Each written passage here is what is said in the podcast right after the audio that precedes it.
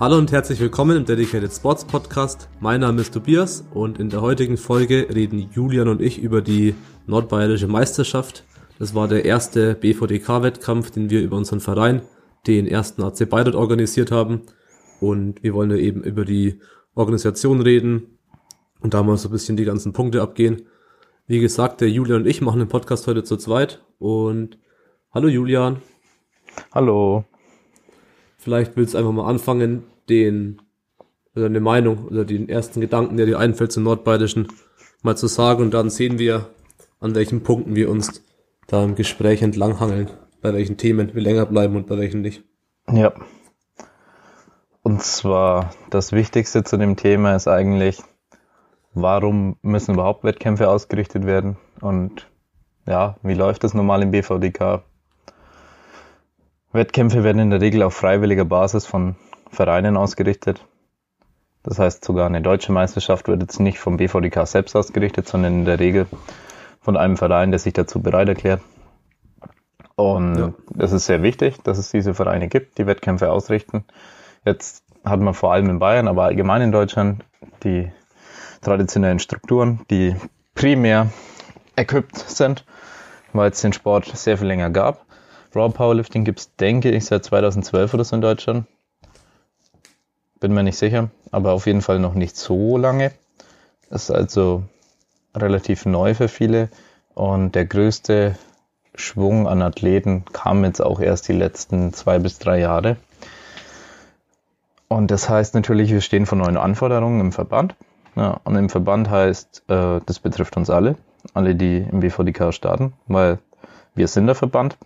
Und es gibt ähm, eine Vorstandschaft, die ist im Prinzip einfach nur die Vertretung von uns. Der, äh, ja, das ist einfach nötig, damit eine gewisse Struktur natürlich da ist bei den Entscheidungen etc. Aber wir müssen uns natürlich alle mit diesem Problem identifizieren. Und dafür ist es notwendig, dass dann natürlich auch neue Vereine wie wir, weil wir sind rein theoretisch nicht neu, sind ein alter Gewichtheberverein, der irgendwann dann auch angefangen hat, Bankdrücken und Kraft-3-Kampf zu machen, aber primär Bankdrücken. Der, glaube ich, auch früher schon Bankdrück-Wettkämpfe mal ausgerichtet hat. Als wir da noch aktiver waren. Und ja, die ist eine, eine relativ alte Generation, ist da hauptsächlich jetzt im Verein noch aktiv gewesen. Und jetzt kam eben mit uns, also ich, ich war der Erste im Verein, der da wieder kam und Kraft-3-Kampf machen wollte. Jetzt kam da eben eine neue Generation nochmal. Ja, das heißt, alle, die jetzt hier in der Umgebung aus Bayreuth kommen, also es betrifft ja sehr viele von unseren Athleten, die hier aus der Umgebung kommen. Es ist Lea, Lukas, Chris, Ahmed, Hilbert, Andy Fiedler, Nadine, Schwester von Lukas und, und so weiter. Das sind viele Leute, die hier ja. aus der Umgebung kommen. Und es ist der nächste Verein für viele, für die meisten zumindest. Und vor allem die logische Wahl, weil ich da schon in dem Verein war. Ich habe jetzt vor, vor einem Jahr, circa, bisschen länger als im Jahr, ja, bisschen, bisschen mehr als im Jahr, eineinhalb vielleicht fast, die ähm, Abteilungsleitung im Kraft-3-Kampf übernommen. Und ja, jetzt stand natürlich auch im Raum, so wollen wir Wettkämpfe ausrichten. Ja. Einen Kampfrichter haben wir schon länger ausgebildet, den Tobi. Jetzt sind leider ja. viele Kampfrichter, die ansonsten noch tätig waren, ausgefallen aus gesundheitlichen Gründen, beziehungsweise einer ist leider auch verstorben, der für uns sehr viel gekampfrichtet hat, sozusagen. Noch bei der Landesmeisterschaft 2017.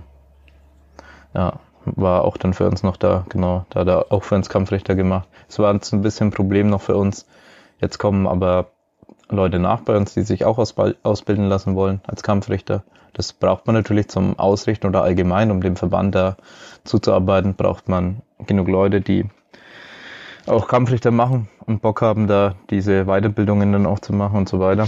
Und da auch wirklich mit Herz dabei sind und nicht einfach, keine Ahnung, weil sie es entweder machen müssen oder um jemand was reinzudrücken, sondern es ist ja wirklich so, dass man dann auch ein Dienstleister für den Athleten ist Das einfach, um, ja. um Fairness zu garantieren im Sport, brauchen wir möglichst viele objektive Kampfrichter.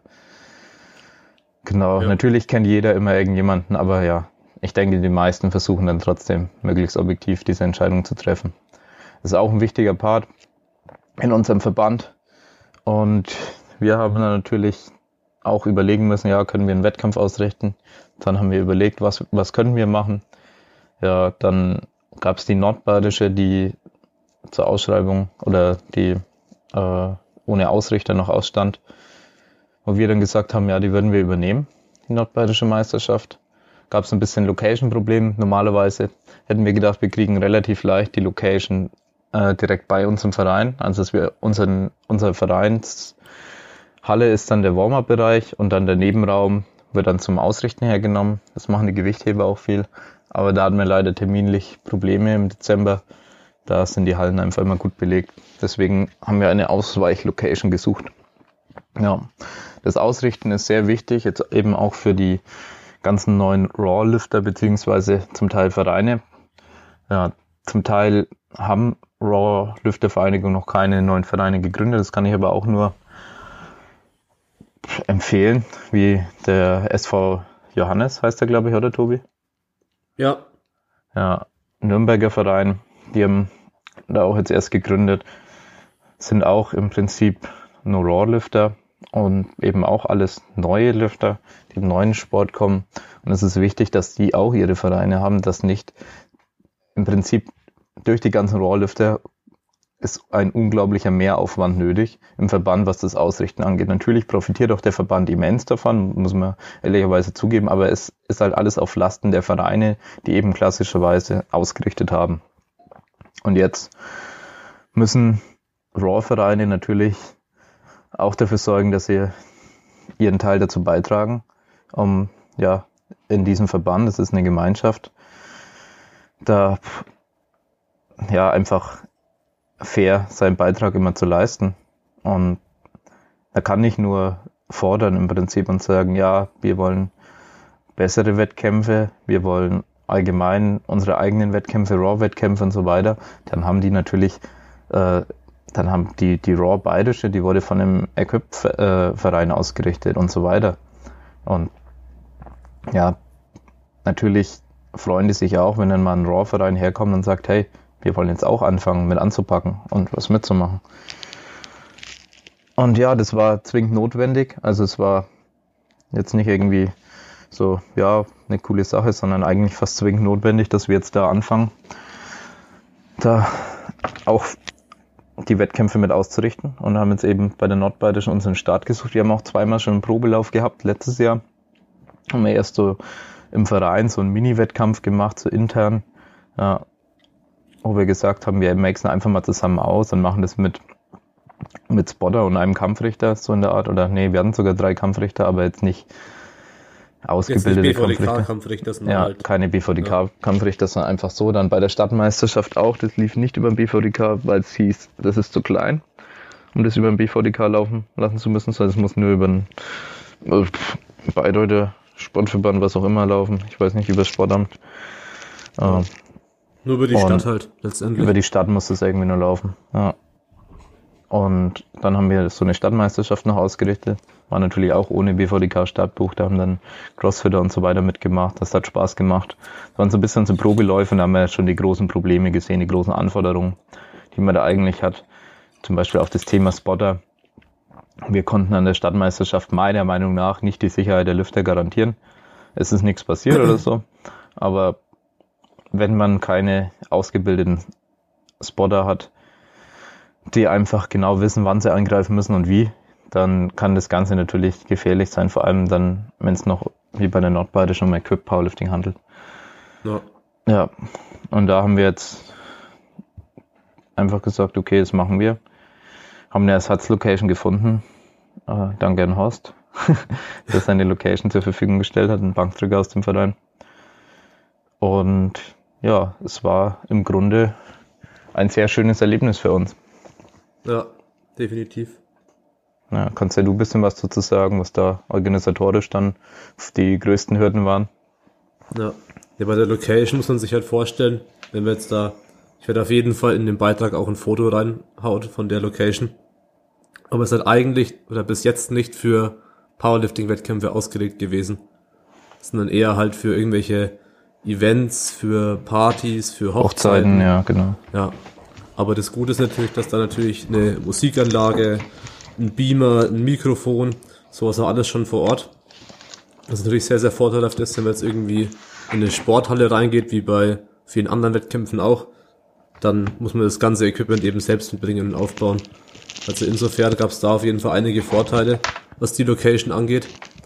Der, ja, der größte Nachteil an der Location war, dass der, also es gibt neben der Wettkampfhalle gibt es einen Nebenraum, wo ein Warm-up in der Theorie möglich wäre, aber diese Räumlichkeiten sind noch besetzt. Das heißt, sie mussten einen Warm-up aus dem aus der Wettkampf-Location selbst im gleichen Gebäude eins drüber machen und diese zwei äh, Räumlichkeiten sind nicht mit einer Tür verbunden gewesen. Das heißt, man musste oben aus dem Warm-up raus, kurz außen entlang laufen, 100 Meter, keine Ahnung, und dann unten zum Wettkampf rein.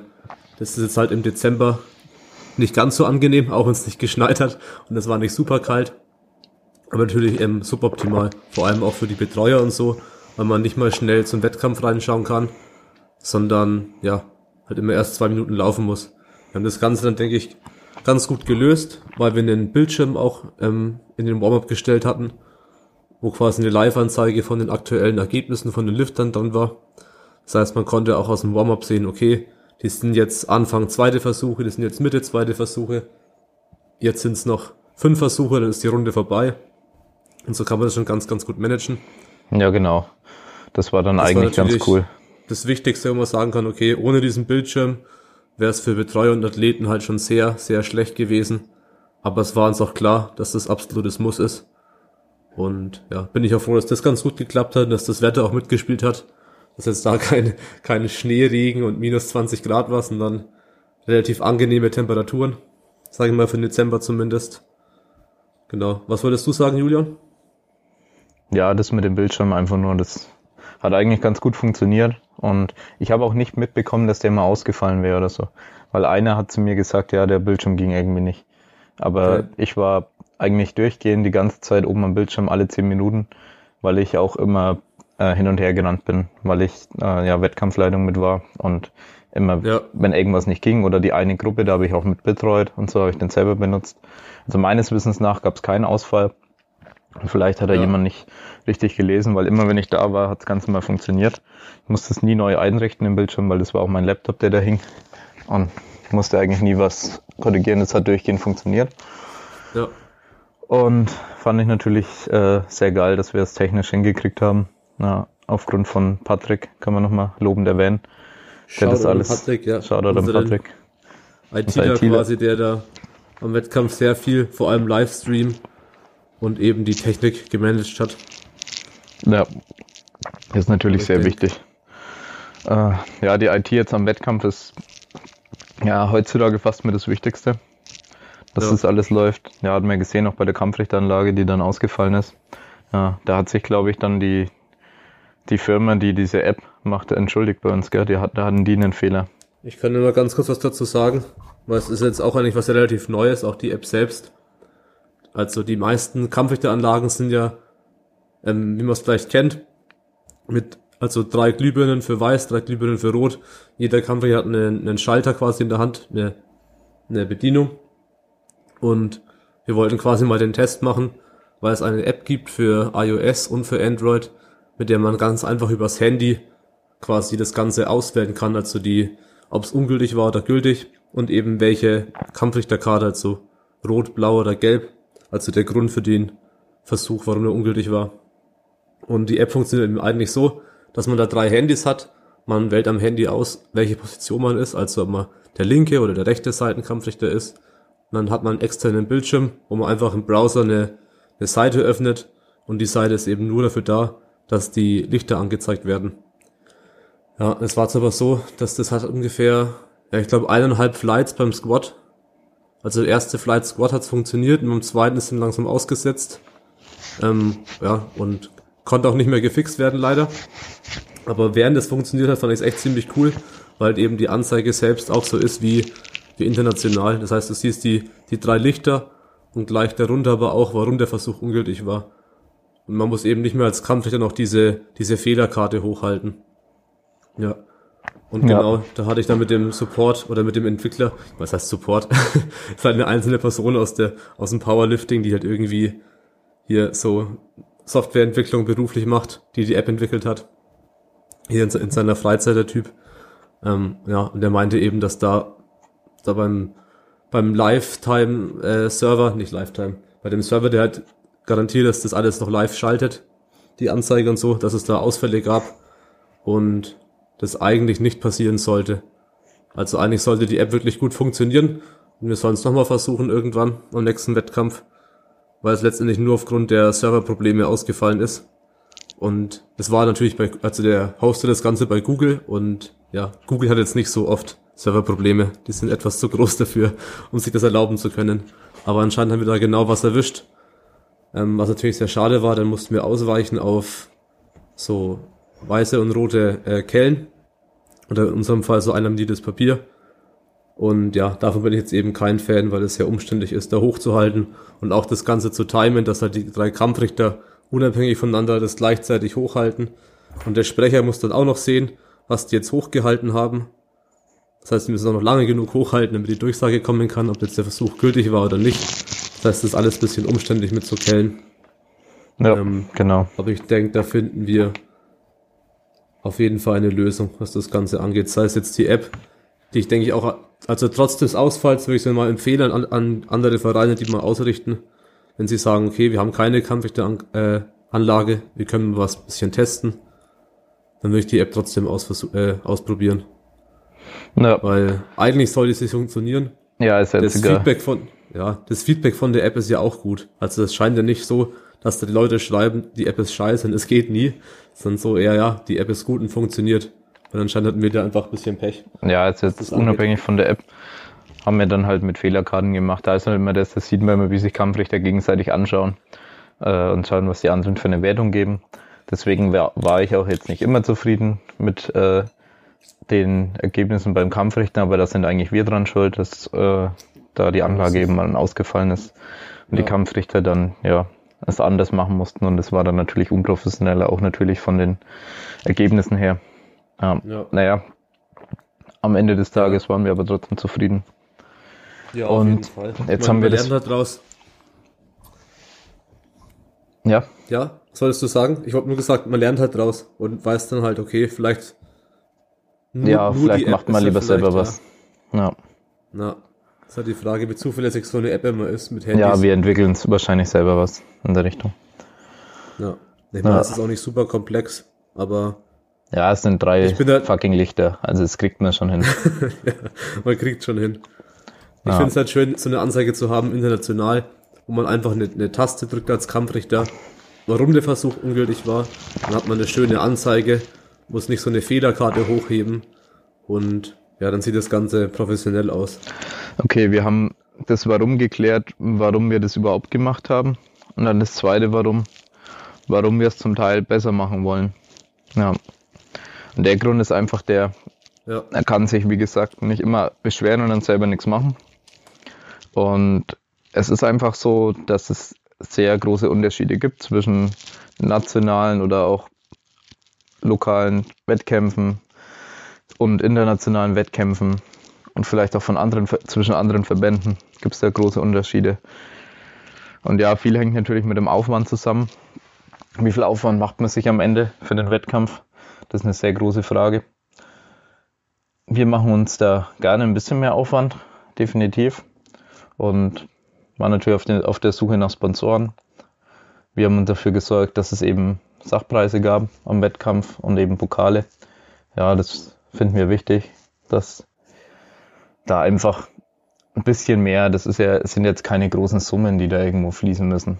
Es ist eher so, äh, entweder der Veranstalter macht sich da den Aufwand oder halt nicht, was zu besorgen. Ja. Und ja, wir wollten das eben machen, um, ja, weil wir uns sowas auch grundsätzlich selber wünschen. Natürlich auch als Anregung an andere Vereine, die dann ausrichten, ja, dass man das machen kann. Und haben natürlich auch relativ Siegerpokale rausgehauen. an die besten drei Frauen, besten drei Männer. Ja. Und ja, ganz normal für alle Medaillen und so in allen Altersklassen extra gewertet. Ähm, allen Alters- und Gewichtsklassen natürlich. Und ja, das, äh, das Warum ist einfach primär, okay, wir wollen es versuchen besser zu machen. Die Entwicklung geht ja auch in die Richtung. Es ist ja nicht so, dass es irgendwo stillsteht, sondern die Entwicklung geht international in die Richtung, dass die Wettkämpfe besser werden. Ja. Es schwankt zwar immer mal wieder auch zwischen internationalen Wettkämpfen, wo zum Beispiel in Litauen, wo ich jetzt sage, okay, gab schon bessere internationale Wettkämpfe äh, als jetzt das, da war der Warm-up fast Katastrophe, aber ja, klar, es, es schwankt immer mal wieder. Ja, und auch nicht jede Deutsche ist gleich, aber ich glaube halt, dass wenn du fünf Jahre betrachtest, dann siehst du einen deutlichen Aufwärtstrend. Auch bei den ja. deutschen Meisterschaften, auch wenn es ab und zu mal abwärts geht und wieder aufwärts, je nach Ausrichter. Ja, sondern die orientieren sich natürlich immer daran, was andere machen, was möglich ist. Ja. Und wir haben dann natürlich auch versucht, einen professionellen Livestream zu machen. Das war primär als Test gedacht. Ja, und das war nicht, das erste Mal. Ja. ja, das war das erste Mal, dass das, glaube ich, auch in Deutschland gemacht wurde, dass ein richtiger Livestream aufgestellt wurde, also nicht nur mit dem Handy oder so, sondern mit einer richtigen Kamera über dem PC, mit Einblendungen, beziehungsweise in dem Fall halt zumindest in der Pause eine Einblendung mit den Sponsoren und den Timer eingebaut. Und dann, ja, für die Sponsoren natürlich auch ganz nice, da kann er natürlich noch ganz andere Einblendungen machen und auch zwischen mehreren Kameras dann wechseln für die Zukunft. Ja. Und möchte mich auch nochmal bei Pascal bedanken, der hat ein Video drüber gemacht, das kam gestern raus, wo es primär eben dann um unseren Wettkampf eben geht und dass es eben BVDK-Wettkampf ist, dass man auch BVDK-Wettkämpfe äh, versuchen kann besser zu machen und eben ja einfach als Ausrichter sich dazu engagieren, grundsätzlich ist das Wichtigste erstmal überhaupt auszurichten. Das kann ich auch nochmal den Leuten sagen, weil lieber habe ich überhaupt einen Wettkampf als jetzt irgendwie einen geilen Wettkampf. Es muss nicht immer der geilste Wettkampf sein. Es ist wichtig, dass überhaupt jemand sich die Mühen macht. Und es ja. ist auch so verdammt viel Arbeit, auch wenn du nichts Besonderes machst. Dann ist, hängt da wirklich viel dran an dem Wettkampf. Ja. Also bei uns waren es dann drei Tage Aufbau, ein Tag komplett Wettkampf, ein Tag Abbau. Und das für sehr viele Personen. Und ja, es sind viel angetreten bei uns im Verein und aus Sicherheitsgründen haben wir eh überlegt, ja, wegen dem ganzen Equipment und so, wir haben keine erfahrenen Spotter und es ist auch schwer, diese Erfahrung äh, zu sammeln ohne Risiko. Und es gibt einfach derzeit noch keine Ausbildungen für Spotter, äh, was man de äh, definitiv mal überlegen muss, so also ähnlich wie für Kampfrichter, dass man da sagt, okay, Spotter, die machen das natürlich auch alle nur freiwillig, ist ein Knochenjob, aber trotzdem ähm, geht es auch darum, dass die Qualität da ist. Ja, genau. Ja. Und deswegen haben wir gesagt, wir holen uns da die tschechischen Spotter, drei Stück, die ihre Spotterfähigkeiten und Loaderfähigkeiten zum Verkauf anbieten sozusagen, aber halt relativ günstig noch sind. Die spotten auch an internationalen Wettkämpfen der IPF. Letztes Jahr in der Staatsmeisterschaft, eben ja. 2017 haben die auch gespottet und haben, machen halt immer einen geilen Job, sind sehr schnell und können gut zugreifen und sorgen dafür, dass niemandem was passiert. Ja. Und das ist halt das Wichtigste auch überhaupt in unserem Sport, finde ich. Dass man den sicher ausüben kann, weil das ist was sehr Verrücktes, was wir machen. Laden da Gewichte auf unseren Rücken, die sind nicht gerade niedrig und dann gehen wir damit in die Hocke und so Späße. Das ist für den Außenstehenden eh schon ziemlich verrückt und wenn man da halt dann keine professionellen Spotter hat, dann wird es eben immer gefährlicher. Und er kann immer, klar dann, ähm, sobald was passiert, irgendwie einem äh, Spotter oder Loader dann die Schuld geben und sagen, was, was bist du für ein Idiot so, wie kann das passieren und so. Aber es ist ja auch so, dass er den Job, er wollte einfach nur helfen vielleicht und ja, den Job dann, es ist ja schon vorgekommen, dass Fehler passiert sind. Er, wollte einfach nur helfen, hat den Job dann angeboten oder das zu machen. Und dann am Ende sind die Leute sauer auf ihn, wenn er irgendwas falsch macht. Ja, das ist natürlich auch immer eine blöde Situation. Ja, weil du eigentlich nur helfen willst. Und ja, das vermeidet man auch dadurch, dass man halt dann professionelle Externe holt. Das kann man nicht für jeden kleinen Wettkampf jetzt machen, aber ist auf jeden Fall immer eine Überlegung wert, ja. wenn das irgendwie im Budget ist. Und ja, und ja, das Video von Pascal war eben ziemlich geil, dass er das da ein bisschen aufgegriffen hat, das Thema, dass wir versuchen haben, ein paar Sachen besser zu machen.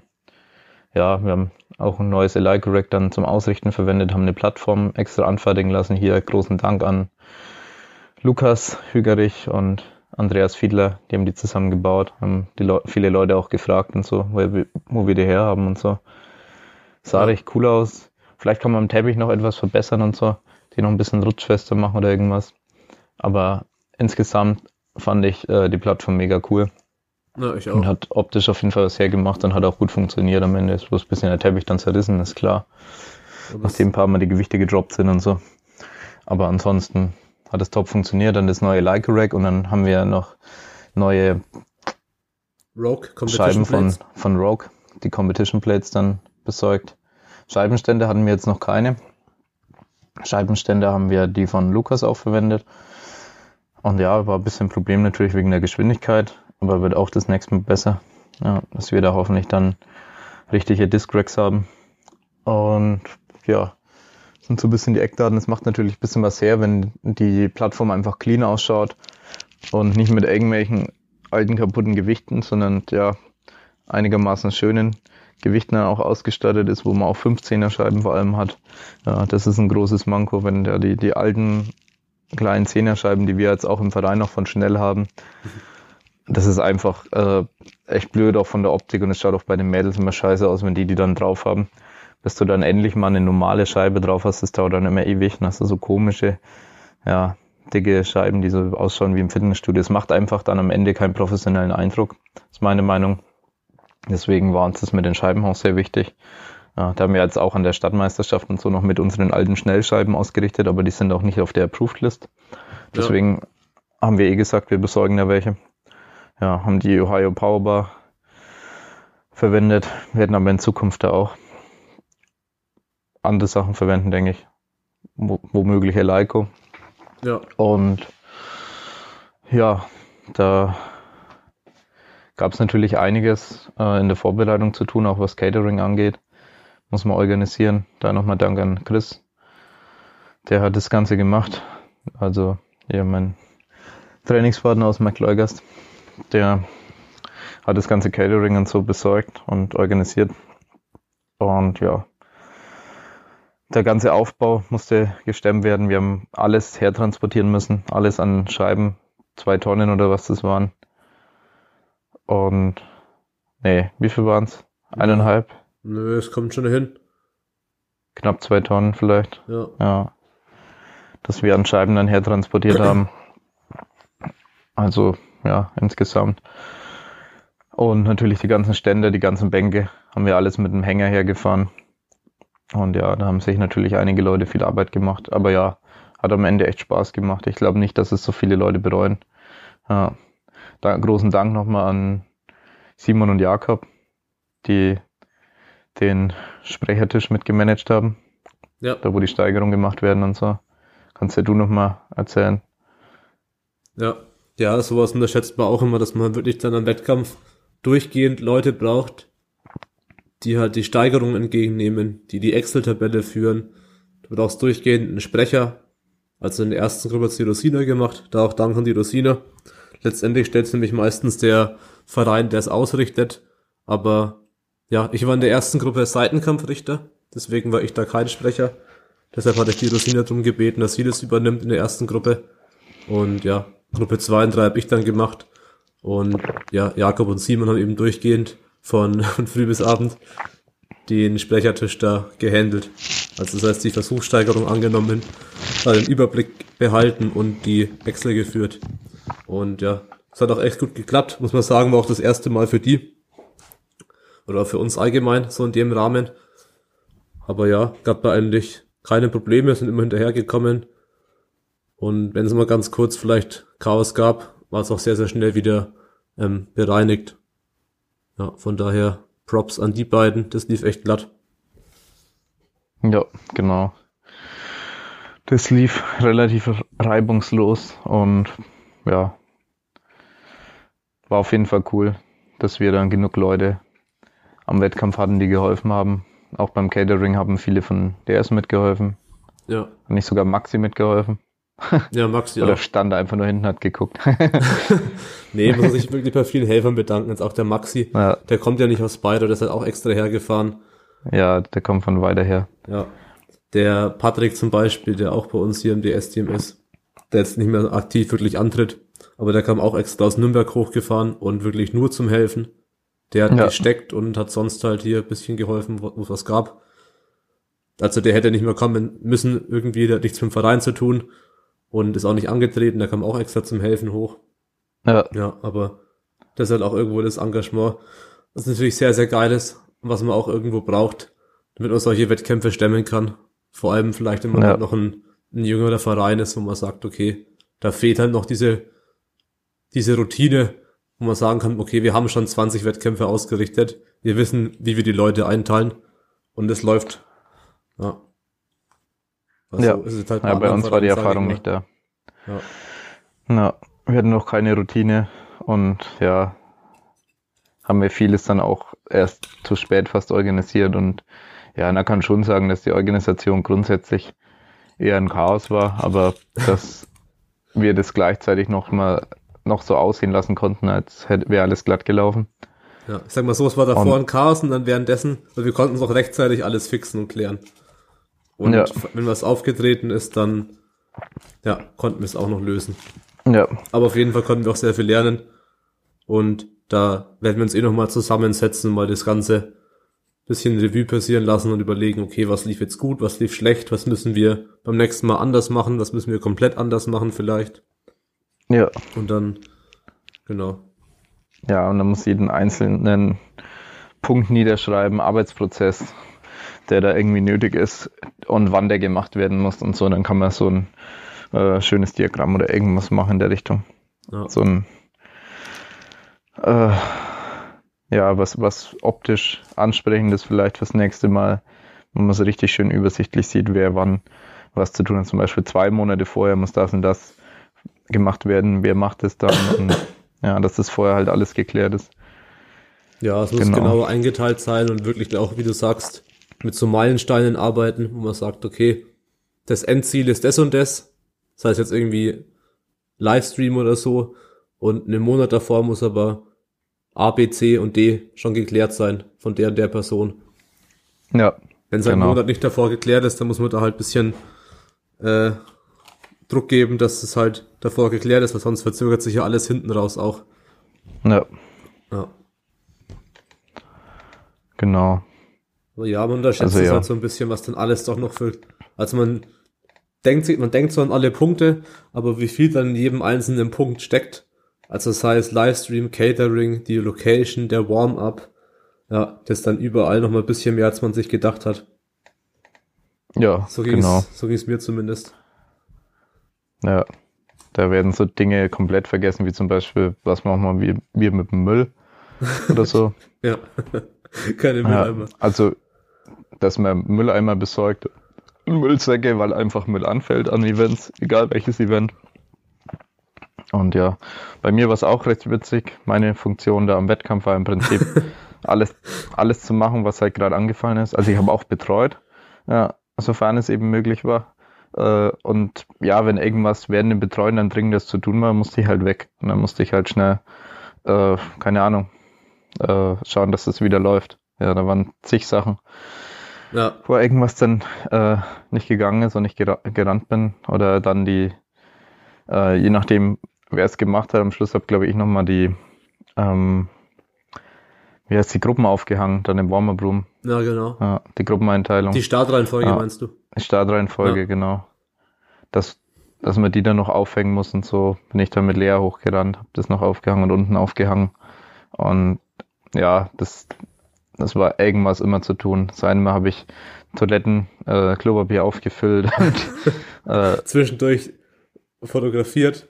Oder kurz was? Ja, ich habe zwischendurch, dann ist der Livestream ausgefallen, dann habe ich das Fotografieren kurz übernommen und boah, ich, ich hätte das alles aufschreiben müssen, was ich da alles gemacht habe. Das war nämlich echt witzig. Ich habe Essen und Trinken habe ich äh, Helfern geholt zum Teil. Ja.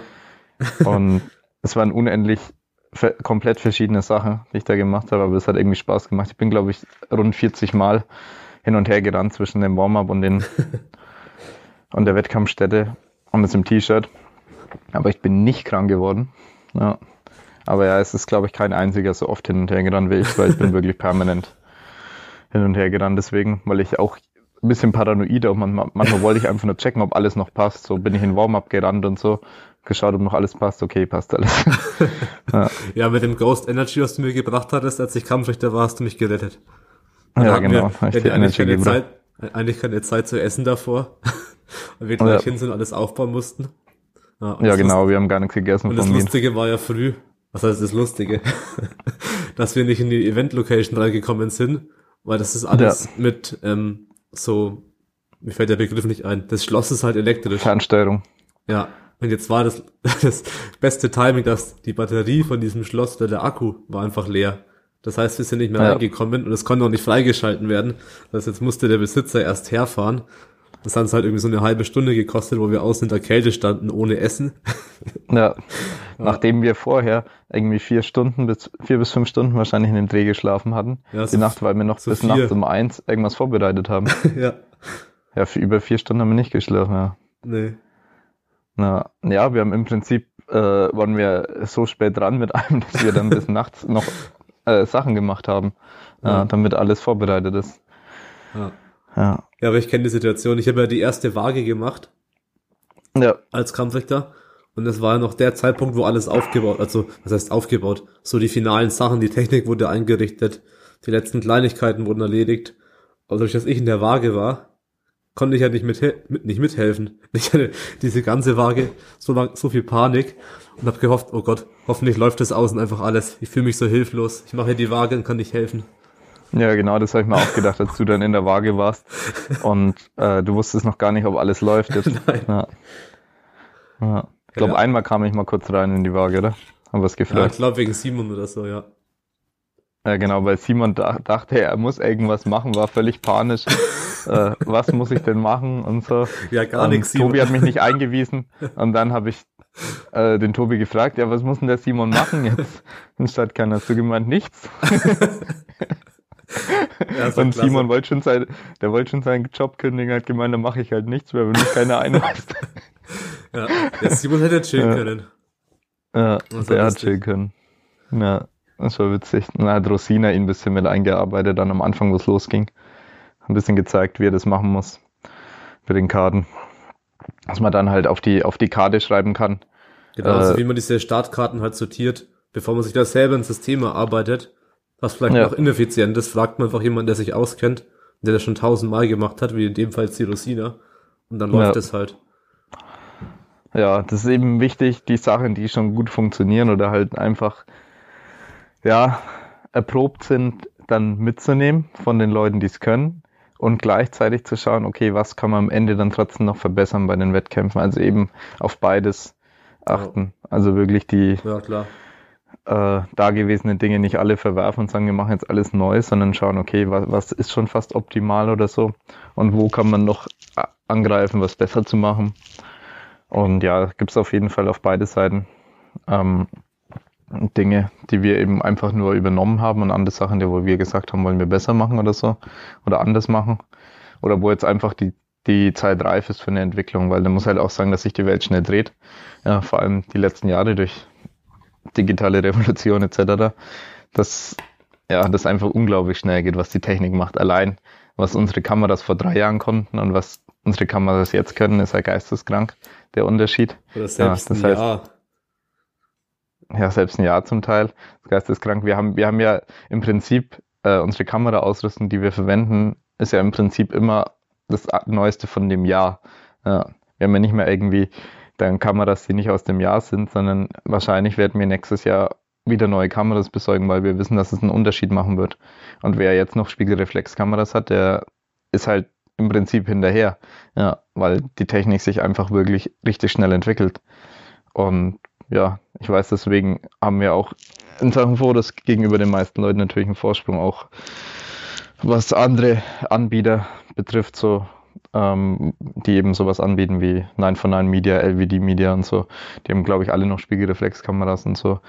Es ist natürlich auch nicht immer einfach, das sofort auszurüsten. Es ist halt immer die Frage, ist es wirklich rein auf Gewinn ausgerichtet, ein Unternehmen, oder rein darauf, was Geiles zu machen. Bei uns ist halt primär immer der Anspruch, wir wollen das Beste machen. Und dann wird halt der Gewinn reduziert.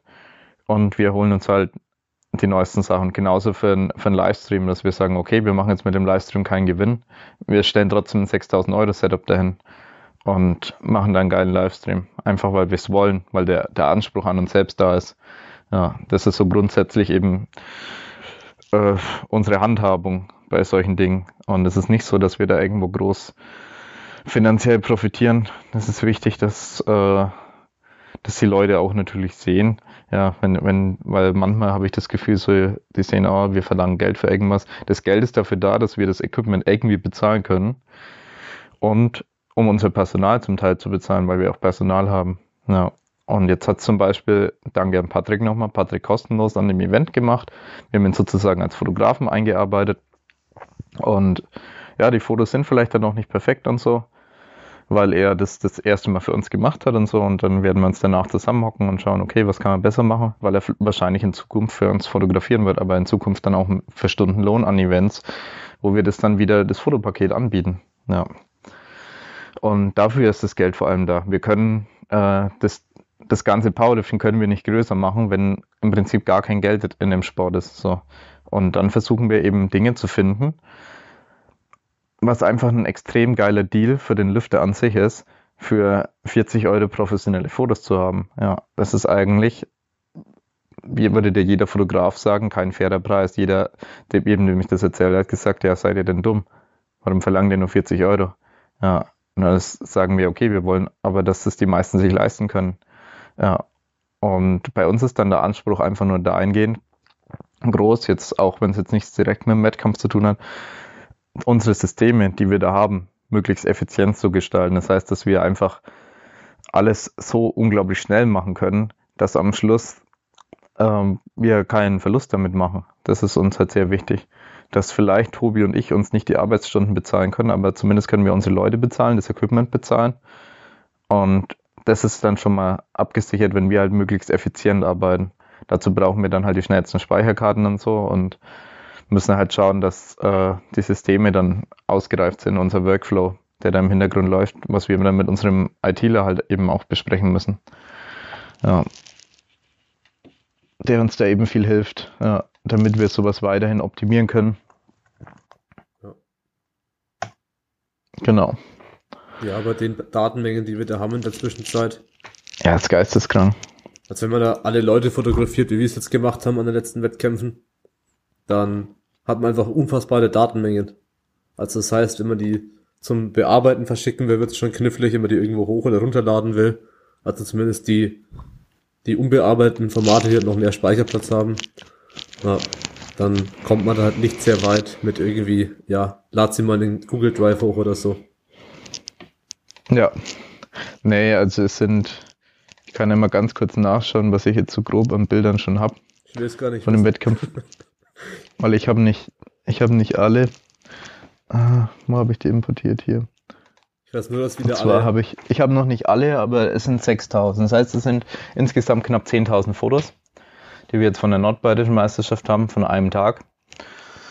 Ja. Und ja, die müssen im Prinzip alle durchgesehen werden, die schlechten aussortiert werden und dann alle, die übrig bleiben, bearbeitet werden und hochgeladen werden. Ja. Das ist eben äh, ein Arbeitsschritt, den man verstehen muss, dass man als Fotograf in der Regel RAW fotografiert weil sobald man irgendeinen Fehler macht in den Einstellungen, das Foto ist zu dunkel oder was weiß ich, dann kann man es nicht mehr korrigieren, wenn man nur JPEGs fotografiert. Das heißt, dann kann ich einfach die, die Fotos von der Kamera runter und hochladen. Das funktioniert nicht.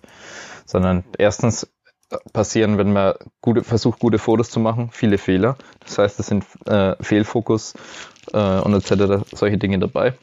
Und dann wird eben noch bearbeitet, damit das Foto auch von der Helligkeit und alles stimmt. Es bringt gar nichts, wenn dann äh, der eine stand dann gerade in der dunkleren Ecke und dann äh, ist das Foto ein bisschen dunkler, dann kannst du es im Nachhinein ein bisschen heller machen. Ja. Und das der Kamera zu überlassen mit einer Autofunktion, das machen halt im Prinzip nur Beginner, Anfänger, also mit der Kamera, dass die in den Automatikmodus gehen und dann versucht die Kamera automatisch die besten Einstellungen rauszusuchen und es funktioniert halt nicht immer zuverlässig. Und dann passieren Fehler und dann hast du wieder das Problem, dass manche Fotos dann versaut sind. Und das willst du im Prinzip vermeiden.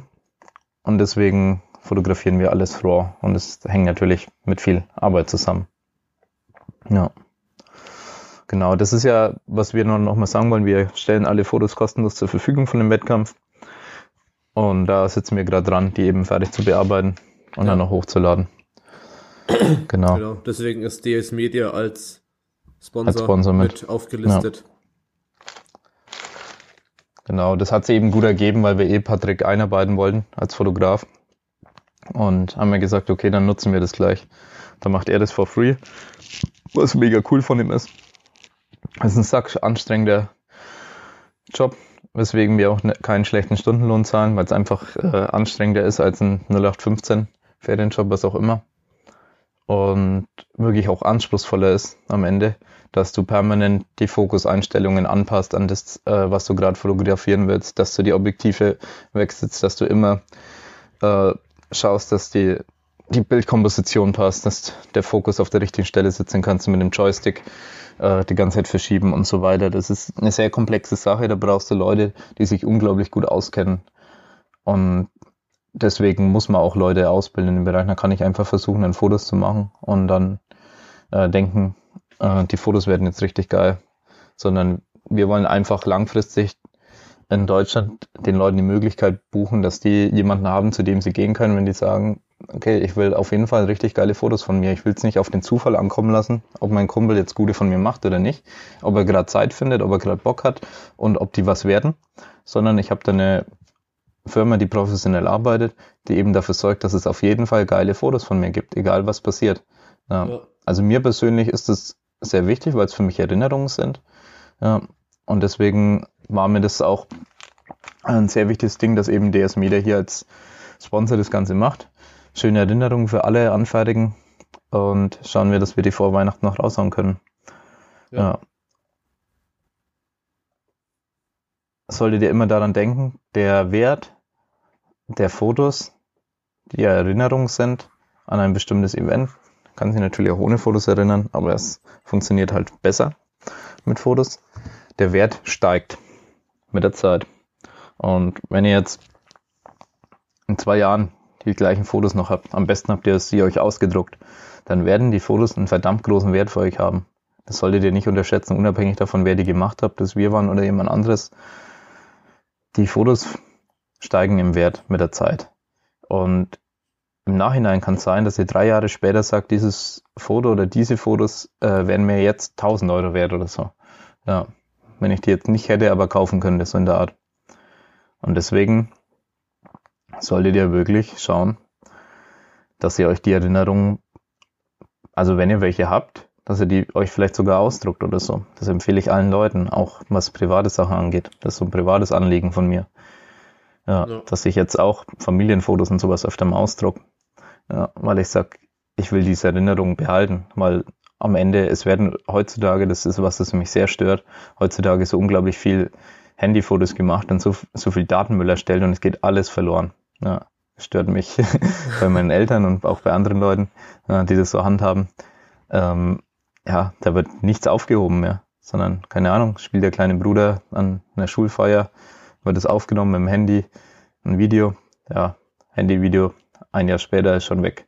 Ja, kann man später nicht, wenn, wenn er erwachsen ist und ähm, ja, man das vielleicht dann gerne sehen würde. Wenn das, wenn zu dem Zeitpunkt, wo, wo das Ganze einen richtig großen Wert hätte, ist es dann nicht mehr da. Also meistens ist es so, dass der Wert ähm, bei aktuellen Fotos sehr hoch ist und dann sinkt und dann irgendwann später wieder extrem stark der Wert. Und bei Videos genauso natürlich. Ja. Was wir übrigens ankündigen wollen noch, ist, dass wir White Lights Media, Media ja an der EM beobachtet haben, wie die ihre Sachen machen und was die richtig geil machen. Das ist die Videosache. Deswegen habe ich das auch nochmal vielen Leuten empfohlen zu buchen, die an der EM gestartet sind.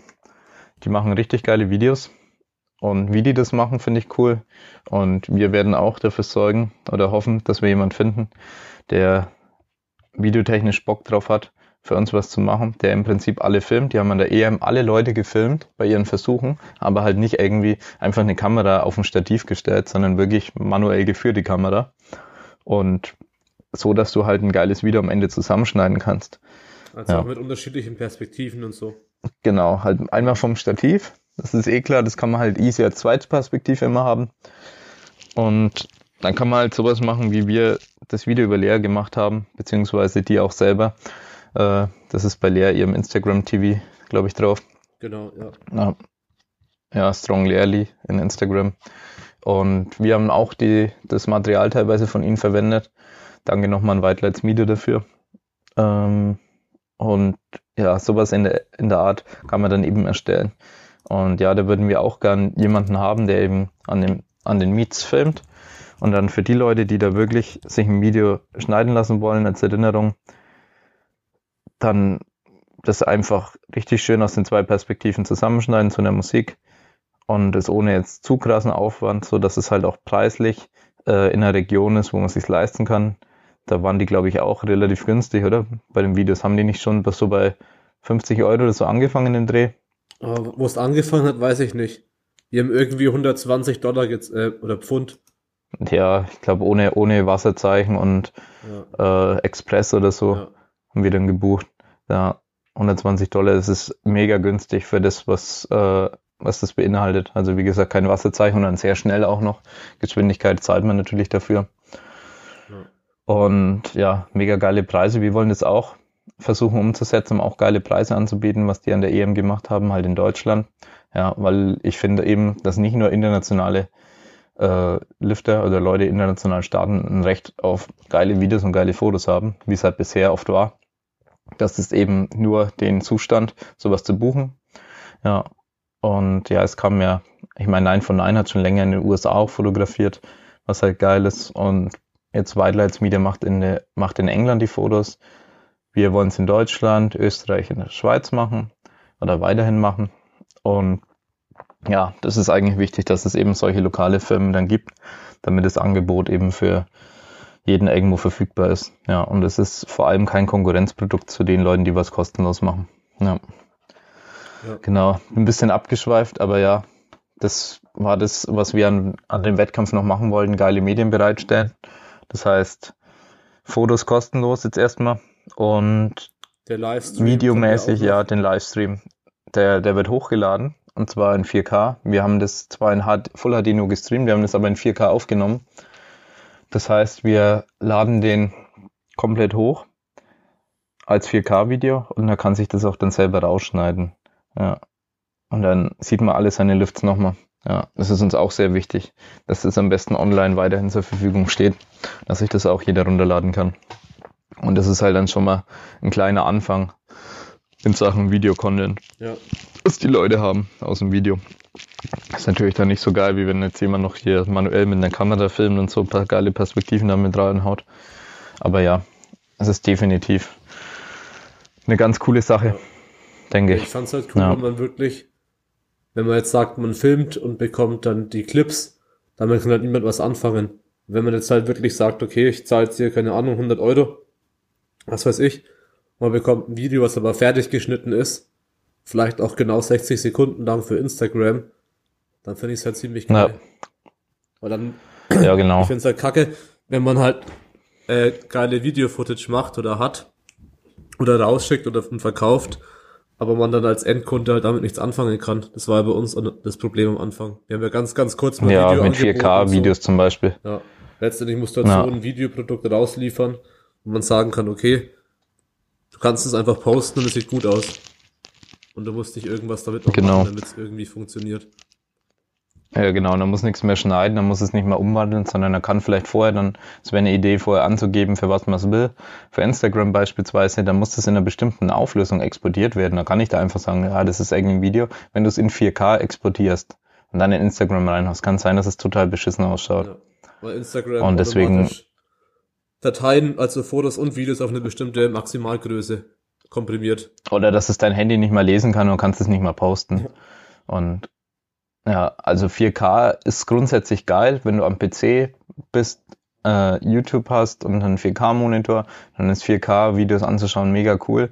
Aber wenn du überhaupt kein Interesse dran hast, sondern einfach nur ein Video für Instagram brauchst, dann muss man das halt angeben, dann muss es dem sagen, der das schneidet für was es dann im Endeffekt ist am Ende. Da hat man halt kein hochqualitatives Video. Ja, das muss man dann halt ähm, extra nochmal exportieren, falls es gewünscht ist. Weil ja, äh, Instagram hat halt keine hohe Auflösung. Das ist halt Handyauflösung. Das ist irgendwie, ich weiß nicht, HD Ready ja, oder so. sowas in der Art. Ja, auf jeden Fall sehr niedrige Auflösung. Da muss man das halt stark komprimieren, aber das sollte man halt beim Schneiden direkt machen. Ja, damit das Angebot auch wirklich was für den, für den Kunden dann nützt und dass er halt wirklich dann für was Geld zahlt, wo er dann am Ende glücklich ist. Ja. Und da waren wir auch ein bisschen am Hadern, was für Produkte sollen wir machen. Und da haben die halt wirklich eine sehr coole Idee, ja, wie die das gemacht haben. Ja. Und sind auch sehr, sehr, sehr sympathische äh, Typen. Also sind zu zweit auch noch, wie alt, wie alt waren denn die? Also wir waren mit denen was essen und trinken. Anfang 20. Ja, so Anfang 20. Haben mit denen ein bisschen gequatscht. Ja. Haben eine leckere Pizza gegessen. ja. Auf jeden Fall sehr sympathisch, weswegen wir die auch hier an der Ehe ein bisschen supporten wollten. Weil das Angebot eben echt Ja, geil genau. Ja, das Angebot, das ist äh, unschlagbar. Wenn du es mit Nein von Nein oder mit anderen vergleichst, ist. Na, das ist wirklich schon krass. unschlagbar. Also preis-leistungstechnisch, das ist krass, für was für Preise die das raushauen. Und noch ganz kurz, Ja, wir können danach wieder zum Nordbayerischen zurück. Aber was ich noch sagen will bei dem Thema, die haben zu zweit die ganze Europameisterschaft gemacht. Das waren wie viele Tage Wettkampf? Neun Tage Ja, oder so? zehn. Tage. Wo sie von früh bis abends jeden Lifter fotografiert und gefilmt haben. Also ich glaube, die Ja, sind ist sehr nahe an einem Burnout jetzt vorbeigeschrammt. jetzt nach der EM. ja. Und ja ich habe ihm auch nochmal geschrieben, ich glaube, schon ein paar Tage, wo er meine Nachricht jetzt noch nicht geöffnet hat. Ich glaube, die sind immer noch gut ja, überarbeitet. das kann ich mir vorstellen. Ja, Ja, es ist völlig Ja. verrückt, so ein Event zu zweit abzudecken. ja, weil wir haben da auch noch ein bisschen Kontakt und so. Ich habe denen auch empfohlen, dann noch eine Extra-Seite für die Europameisterschaft zu machen, weil es einfach einfach ist für die Leute, wenn ich jetzt jemanden den Link schicke, sag, hey, hier kannst du wegen der EM noch dein Footage buchen und so, dann ja, kann man halt direkt auf den Link von der Europameisterschaft und kann dieses Produkt buchen und muss nicht irgendwo in allen möglichen Dropdowns sich das au- raussuchen und Ja. so. Ja. Und ja, versuchen uns gegenseitig halt ein bisschen zu supporten. Und da kann sie halt echt gute Tipps geben, gegen, gegenseitig in dem Business, weil die einen haben das schon rausgefunden, wir haben das schon rausgefunden. Ja. Und ja, das ist relativ praktisch. Ach genau, Tobi, was ich rausgefunden habe, ist, dass wir eine Speicherkarte in der, in der Kamera vergessen haben, in der kleinen, die wir gar nicht benutzt haben am Meet. Und deswegen wir so ein Speicherkartenproblem hatten, weil eine gefehlt hat. Ja, Okay, die war die ganze Zeit da drin in der Cam und wir haben es nicht okay, gecheckt. Ja. Und deswegen, ja genau, Fotos importieren musste ich ja auch noch am Wettkampf. Ja, weil die Speicherkarten uns ausgegangen sind, weil wir haben das erste Mal nicht die ganze Zeit permanent importiert, ja, sondern haben versucht, alles auf Speicherkarten zu bringen. Das ist an dem Tag hart. Ja, also den ganzen Tag. Das heißt, wir haben dann nicht alles so sortieren können, haben zum Beispiel die kompletten Kniebeugen vom Durchgang 1 dann zusammen auf eine Speicherkarte, was gerade so funktioniert. Und dann die, also es sind halt zwei äh, Gruppen dann mit drauf, zwei Flights. Und dann eben von das ganze Bankdrücken von Gruppe 1 wieder auf eine Speicherkarte und so weiter. Ja, aber so viele Speicherkarten haben wir leider noch nicht. Ja. Die neuen Speicherkarten, die wir jetzt hauptsächlich benutzen wollen, kostet auch über 200 Euro ein Stück. Und ja, das ist dafür da, dass wir schneller importieren können am Wettkampf, um so Services anbieten zu können, wie zum Beispiel Overnight Express und sowas. Dass Leute wirklich buchen, dass die am nächsten Tag dann ihre Fotos haben. Ja, also auch zum Beispiel, wenn Freitag Wettkampf ist und Samstag, Sonntag auch, dass die Freitag dran sind, haben die trotzdem Samstag schon ihre Fotos. Ja, so Sachen wollen wir garantieren können. Da brauchst du extrem hohe Datendurchsätze, damit es irgendwie zeitlich überhaupt nur möglich sein kann, dass du schnell sortieren kannst und so weiter. Ja. Okay. Bevor es komplett Ja. zum DS Media Podcast wird. Naja, müssen wir, glaube ich, hier mal Ja. abbrechen. Da sieht man schon ein bisschen, bisschen Leidenschaft dahinter, dem, was wir da mit DS Media machen. Ja, und deswegen versuchen wir das auch zu verbinden mit eben Eventmanagement. Dass wir sagen, wir wollen ein geiles äh, Event eben organisieren und dann auch eben die geilen Medien auch haben und diesen Livestream und alles. Und ja, ach genau, wir versuchen aber auch diesen Livestream, wenn es irgendwie möglich ist, in Zusammenarbeit mit den anderen Ausrichtern aufzustellen. Das heißt, auch im März äh, wollen wir das schauen, ob die dazu bereit sind, äh, da oder ob die das wollen, die Ausrichter, dass wir eben so einen Livestream äh, damit zur Verfügung stellen, damit die deutschen Meisterschaften auch ordentlich übertra- übertragen werden kann. Da ist natürlich die äh, Internet ist eine große Sache, ob das da vorhanden ist. ja, Internet ist eine große Sache und der Bedarf an einem Livestream ist natürlich extrem viel höher als an der nordbayerischen, dass Leute eben nicht, nicht alle herfahren, aber trotzdem an den Ergebnissen interessiert sind. Ja, Ja. also das wäre noch sehr wichtig. dass es dann vielleicht läuft für die deutsche Meisterschaft. Wir versuchen auch bei anderen Wettkämpfen jetzt unterstützend zu wirken. Äh, wie auch immer das äh, in der Praxis dann aussieht, aber ja, wir versuchen da allgemein den Sport in der Hinsicht voranzubringen, dass wir bessere Wettkämpfe ausrichten können und so weiter. Oder allgemein, dass es bessere Wettkämpfe in Deutschland gibt. Ja, wir planen auch wahrscheinlich was für Sommer, was wir schon mal so grob sagen können. Ja, vielleicht gibt es ja eh bald eine Ausschreibung. Ja. Genau. Gibt es noch was zur Nordbayerischen? Ähm, zur Nordbayerischen selber. Äh, Ja, danke an die Athleten. Es waren echt viele Athleten erstmal auch. Ja, knapp 60. Ja, fand ich echt cool. War die größte Nordbayerische bisher, ja, ne? ja. Ja. Ja, es sind schon nicht wenig. Also es ist mehr als ein Drittel von der Deutschen oder so. Keine Ahnung. ja. Ja, nicht ganz die Hälfte, aber ja, schon einiges. Ja. Da wächst auf jeden Fall Sport. Ja, beim, in manchen Verbänden ist es eine Landesmeisterschaft. Aber ich glaube, in, in Bayern waren es nicht da über 100 Leute bei uns. Boah. Oder sogar weit über. Ich glaube, ja. Ich kann höchstens mal kurz Ja. schauen. Müssten bei unserer Landesmeisterschaft in Bayern Klassik, also nur die Klassik, nicht Equipped und Klassik zusammen, äh, müssten es schon über 100 Athleten gewesen sein, wenn ich mich jetzt nicht Warte, ich hab's schon komplett offen. irre. Oh, Ich kann es auch nachschauen. Kann man das 155. nachschauen? 155. 155 Athleten. Genauso viel wie Ja. bei einer Deutschen? Krass. Ja, in Bayern, da geht schon wettkampftechnisch einiges. Deswegen sind die Anforderungen gerade hier auch so hoch. Und ich glaube, wir sind jetzt der einzige Raw-Ausrichter im Prinzip gewesen in Bayern. Sind sonst alles Equip-Vereine. Ja. Man muss halt ähm, dazu auch sehen, dass es zwei verschiedene Sportarten sind. Also was das Training angeht und so weiter. Dass es aber in einem Verband läuft, genauso wie das Bankdrücken. Bankdrücken ist im Prinzip ein komplett eigener Sport. Ja, weil der einfach den Großteil des Kraft-3-Kampfs ja nicht beinhaltet. Aber es läuft trotzdem über den gleichen Verband. Es ist sinnvoll, das Ganze über einen Verband laufen zu lassen und nicht über mehrere Verbände. Und es ist sinnvoll, sich da auch gegenseitig zu unterstützen, weil irgendwo ist es trotzdem ähnlich, auch wenn es irgendwo auch wieder ganz anders ist.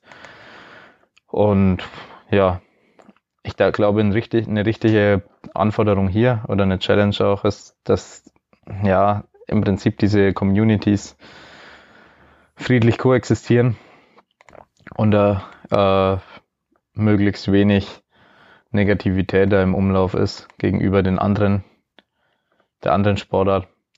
Weil am Ende ist es so, meiner Meinung nach, dass jetzt sehr viele Leute in den Raw-Sport kommen. Und ja, jetzt müssen da die, vor allem die Equip-Vereine da jetzt viel mit anpacken, damit die Wettkämpfe noch gestemmt werden können und so, weil so viele Rawlifter dazukommen. Langfristig wird es aber so sein, dass viele Leute sich für den Equipped-Sport auch interessieren werden, weil es für viele Leute auch sehr cool sein kann. Ja, für viele ist es einfach geil am Ende. Die machen dann einmal einen Equip-Wettkampf und sagen dann, äh, vielleicht dann auch, äh, Raw ist nur Training. Ja, weil das ist auch die, die Aussage verstehe ich auch irgendwo.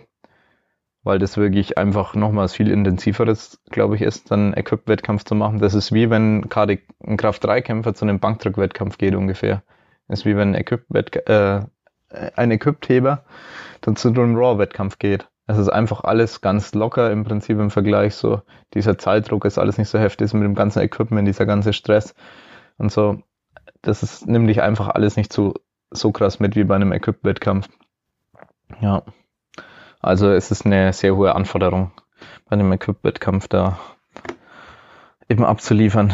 Ja, es ist einfach komplexer, der Sport. Ja. Aber dann muss auch den Leuten dann äh, zugestehen, wenn die zum Beispiel auf dieses Komplexe dann keine Lust haben, wenn sie sagen, okay, ich will einfach nur zeigen, wie stark ich bin und dann eben nur Raw machen wollen. Und genauso sollte man äh, nicht schlecht über die reden, die sagen, ja, Raw ist nur Training und Equipped ist einfach viel geiler, weil das lässt sich auch sehr gut nachvollziehen, wie gesagt. Und ja, ich hoffe, wie gesagt, oder mein persönliches Anliegen ist, dass diese beiden Communities eben, wie gesagt, friedlich weiter koexistieren und viele geile Wettkämpfe zusammen auch ausrichten, wie jetzt in Bayern. Wir haben keine getrennte Wertung auch gemacht, bewusst Ja. keine getrennte Wertung. Wir wollen äh, keine geschenkten Medaillen haben. Im Raw, klar, hätten wir vielleicht dann unsere Rawlifter die Medaillen holen können oder Lea zum Beispiel, die äh, hatte jetzt keine, äh, Gehst jetzt nicht aufs Treppchen wegen Relativ der über, also bei den besten, bei den Relativsiegen, genau. Ist jetzt nicht aufs, ja, war klassenübergreifend, ist sie jetzt nicht aufs Treppchen gekommen oder so, obwohl sie vielleicht Raw die meisten Wegs gemacht hätte.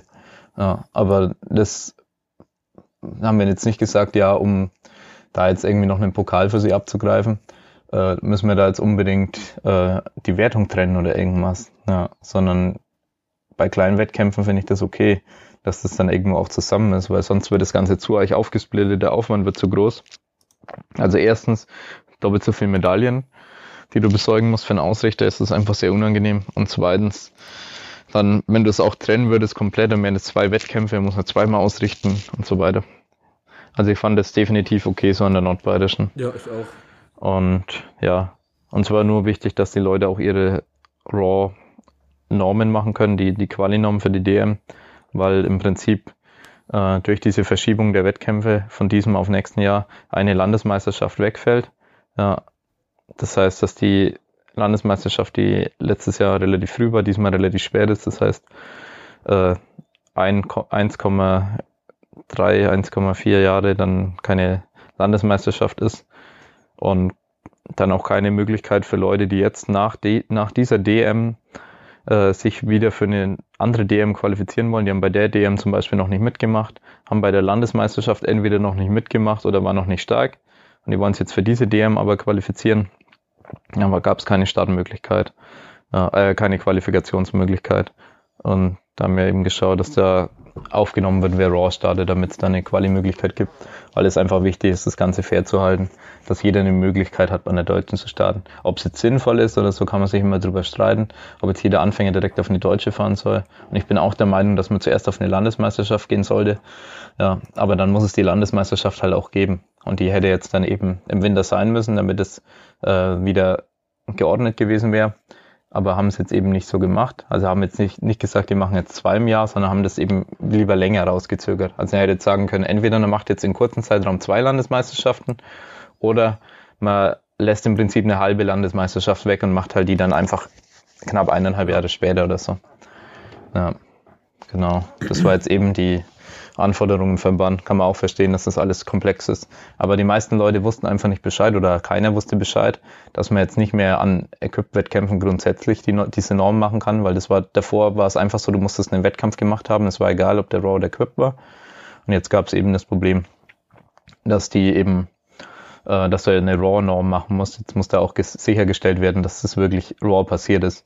Äh, aber ich glaube nicht, dass es irgendjemand in Deutschland gibt, der da auch rumtricksen würde. Der sagt, er zieht jetzt Equipment an, macht die RAW-Norm und dann geht er zur RAW DM. Ja, und macht dann plötzlich unter der Norm an der RAW DM. Äh, ja, deswegen. Ich denke, Vertrauen ist da auch irgendwo wichtig. Ja, einerseits haben wir es kontrolliert, wer RAW ist, oder haben es zumindest ja. erfragt. Und es lässt sich durch den Livestream auch kontrollieren. Und ja, es wird da sich keiner erschleichen, diese Norm. So ja. auch uns lustig wäre. Heimlich. Ja. Unter den, unter den Nies, unter Heimlich den Nies, machen. Niesleaves gewickelt. ja. Easy. Ja. Easy. Okay. Ja, gibt's noch ein Thema oder sind wir ja. eigentlich durch? Ich glaube, das, ja, ich kann nur noch, noch mal dazu anregen, dass diese Raw-Communities vielleicht auch zum Teil einfach sagen, dass sie selber einen Verein gründen, dass es möglich ist, sowas wie in Aachen zu machen oder SV Johannes, einfach einen neuen Verein gründen. Und dass die Leute dann auch anfangen, Wettkämpfe auszurichten, weil es dringend benötigt wird im Verband. Der Verband zählt auf die Vereine, dass, dass die eben die Wettkämpfe ausrichten. Ja. ja. Das ist mein persönliches so Anliegen. Helfer und so viel Kampfrichter kann man fast nicht haben. Ich war noch an keinem Wettkampf, wo es irgendwie zu viele Kampfrichter gab. Meistens sind, also jetzt nur Beispiel, die Kampfrichter, dass die ziemlich durchgehend eingesetzt werden müssen. Weil viel zum Durchwechseln. Ja, an dem Wettkampf war es auch so, dass welche vorher gestartet sind und dann Kampfrichter noch waren. Ja, das ist auch sehr cool, dass man das dann ja. noch macht. Genau. Ja. Sonst kann ich dir nur zustimmen. Und ich habe eigentlich auch nichts weiteres zu sagen. Genau. Dann vielen Dank fürs Zuhören. Ich hoffe, euch hat's gefallen. Ja, vielen Dank. Und ja. ja.